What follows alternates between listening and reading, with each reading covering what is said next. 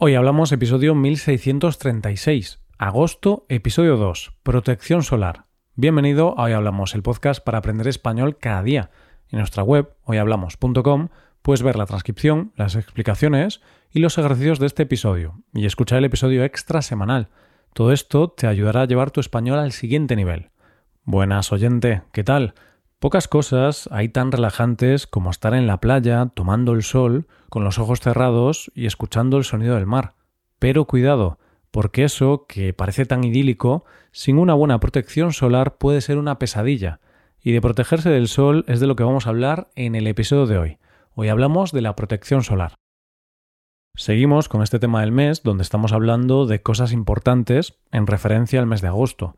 Y este mes vamos a hablar de algo fundamental del verano y que muchas personas aprenden su importancia de la peor manera posible. Si vives en una zona de sol o has visitado alguna vez un lugar en el que el sol brilla con intensidad, seguro que has visto a muchas personas muy coloradas, personas que solo con mirarlas ya te duele a ti el cuerpo. o quizá tú mismo has sido una de esas personas. Rebeca, mi pareja, por ejemplo, es una de esas personas. Tiene un tono de piel bastante claro y se quema con facilidad. Por eso siempre le insisto mucho en que se proteja. Y hoy vamos a hablar precisamente de eso, de la protección solar. Estoy convencido de que todos sabemos qué es la protección solar, pero para que no haya ninguna duda, vamos a ver qué es. Cuando hablamos de protección solar nos referimos a las cremas, lociones o aerosoles que nos ponemos en la piel para evitar o disminuir los efectos causados por la radiación solar son agentes que ayudan a prevenir que los rayos ultravioleta, también llamados UV, lleguen a la piel. Es importante que aclaremos algo sobre los rayos ultravioleta antes de seguir. Los rayos ultravioleta que nos llegan pueden ser de dos tipos, los UVB y los UVA. Los dos son igual de perjudiciales, pero los UVA penetran más en la piel y los UVB son los responsables de nuestras quemaduras solares. Pero necesitamos protegernos de ambas radiaciones. Vamos a hacer un ejercicio juntos, oyente. Quiero que pienses en la crema solar que sueles comprar. ¿Qué pone en el envase? Yo voy a contarte lo que pone en mi crema solar.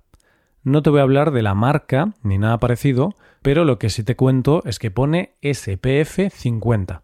¿Esto qué significa? Estas siglas hacen referencia a Sun Protection Factor, que en español podríamos traducir como factor de protección solar. Este factor de protección hace referencia al tiempo durante el cual proporciona protección a nuestra piel. Ese número que aparece, el factor, actúa multiplicando el tiempo que tarda nuestra piel en quemarse. Se estima que una piel normal tarda un lapso de 10 minutos en quemarse. Esto quiere decir que una crema como la mía, factor 50, multiplica por 50 el tiempo que esa piel puede estar al sol. Es decir, con mi crema de factor 50 puedo estar 500 minutos al sol sin quemarme aunque la realidad es que esta estimación depende de muchos otros factores, porque la crema pierde efectividad debido al agua, al sudor y a otros elementos externos, por lo que siempre se recomienda volver a echarse crema cada dos horas. Oyente, ahora quizá te estés preguntando cómo funcionan los protectores solares. Pues están hechos con moléculas que están especialmente diseñadas para que la cantidad de rayos ultravioleta que penetran la piel sea la mínima posible. De esta manera, ese número que aparece en la crema también habla de la cantidad de rayos que puede absorber la crema.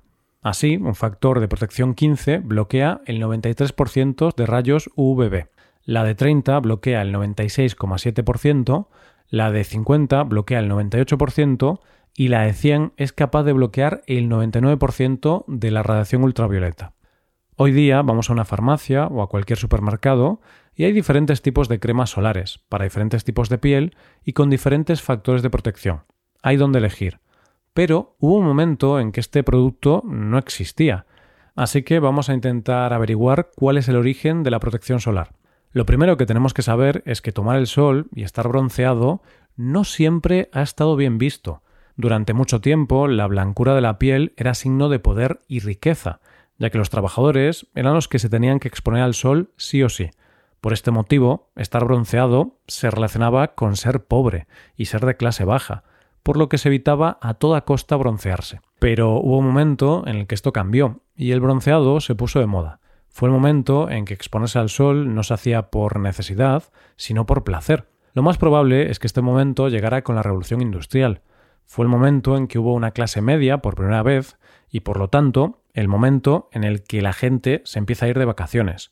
Hay una historia que cuenta que lo de broncearse lo puso de moda la diseñadora Coco Chanel, cuando llegó morena después de unas vacaciones por la costa azul francesa en los años 20. Realmente da igual si fue por este motivo o no, yo creo que esto más bien es una anécdota, pero lo importante es que esta moda trajo consigo que la gente quisiera estar morena e inevitablemente aumentaron las quemaduras y la necesidad de protegerse la piel era cada vez mayor. El primer fotoprotector solar moderno se atribuye a Franz Greiter, que era un estudiante de química suizo. Y como tantas cosas en la vida, la invención vino de la necesidad. Él sufrió unas quemaduras en la piel después de escalar una montaña en el año 1938. Después de esto, necesitó crear un protector solar para evitar las quemaduras. La crema solar estaba compuesta por diversas sustancias, incluyendo aceites, grasas y ceras, junto con agentes químicos que actuaban como filtros de los rayos UV. La cosa siguió avanzando y la primera crema fotoprotectora llegaría en la Segunda Guerra Mundial, fue entonces cuando surgió la industria de la protección solar. El caso es que fue en esta época cuando un farmacéutico llamado Benjamin Green, que servía de piloto, se dio cuenta de que había un problema. Se percató de que los soldados estaban mucho tiempo a la intemperie y por lo tanto sufrían muchas quemaduras solares. Sobre todo afectaba a los que estaban sirviendo en el Pacífico. Esto no solo era un problema para la piel, sino que también significaba soldados doloridos, con lesiones y algunos de baja. Así que decidió buscar una solución. Desarrolló una gelatina roja, bastante grasa, llamada vaselina veterinaria, formulada con aceite de parafina rojo que extraía del petróleo. Esto creaba una película en la piel muy fina que hacía que los rayos no penetraran y por lo tanto la protegía. Benjamin era consciente de la importancia de esta fórmula y del tesoro que tenía en sus manos. Sabía que podía comercializarla, pero esta primera fórmula era demasiado espesa y no olía bien. Así que le agregó un poco de aceite de coco y manteca de cacao para hacerla más agradable. Le puso de nombre Copper Tone, que viene de la unión de dos palabras, de copper, que significa cobre, y tone, que significa tono.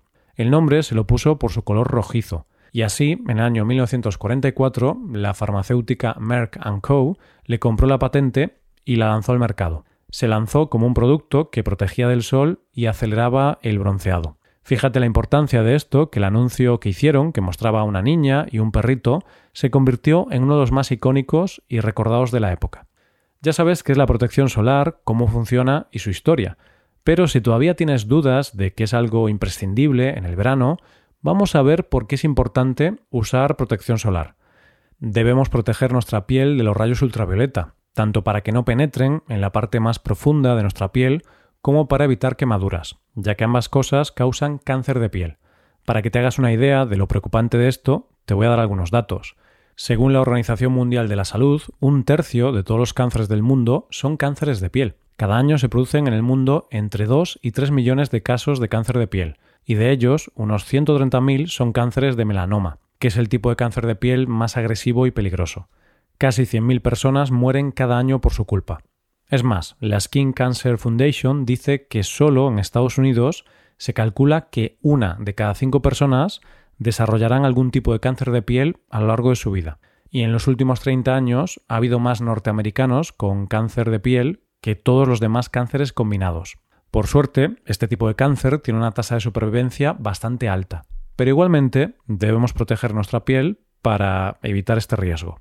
Así que ya sabes, oyente, la protección solar es algo que jamás debe faltar en tu mochila en verano, pero además debes usarla todo el año para protegerte del sol, ya que siempre está ahí, aunque nosotros no seamos del todo conscientes.